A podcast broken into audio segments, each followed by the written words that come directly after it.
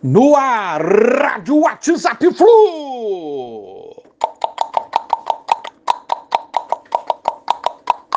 Bom dia, galera. Ação Tricolor, 15 de agosto de 2023. O estrago na tabela do brasileiro com essa derrota nossa e com os outros resultados foi o seguinte: de G3, com possibilidade de G2, ao atual G6 e pode virar G7 se o Furacão vencer o Cuiabá hoje por dois gols de diferença. Mas na próxima rodada, pegaremos o América Mineiro em casa e não podemos deixar de faturar três pontos nesse jogo de jeito nenhum.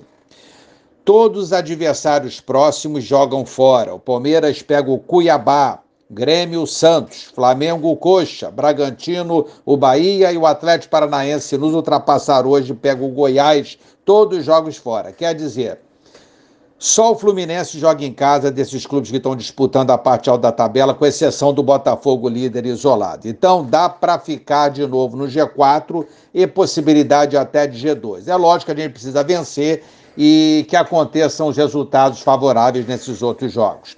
É treinar para esse jogo contra o América Mineiro e também para a primeira batalha contra o Olímpia pela Libertadores. O Diniz pode até poupar nesse jogo do brasileiro, que, na minha opinião, teremos grandes chances de vitória. Ingressos para o primeiro jogo check-in vai ser aberto amanhã a partir das 10 horas. Felipe Melo fala a verdade. É, foi denunciado pela Abrafute, Associação de Árbitros de Futebol do Brasil. O STJD deverá julgá-lo.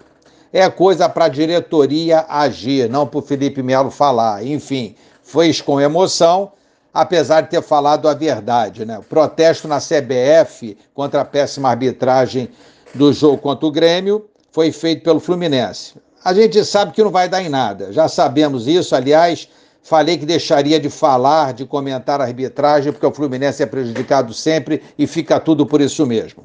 Eu acho que precisamos focar intensamente na nossa melhoria no, do nosso futebol e passar por cima dos adversários, erros de arbitragem, etc., tudo que acontece. Só assim a gente consegue conquistar alguma coisa. Faltam cinco jogos na Libertadores e precisamos estar atentos, sem perder o objetivo no brasileiro, ficar no G4 ao final do campeonato. São os dois objetivos aí que eu vejo para o Fluminense para o restante dessa temporada. E o Vasco, hein? Foi à justiça para jogar no Maracanã. Teve o pedido negado pelo consórcio Maracanã. Chato isso, né? Jogaremos sábado no Maraca. Antes o Flamengo joga contra o Grêmio, também no Maraca, e o Vasco quer jogar no domingo.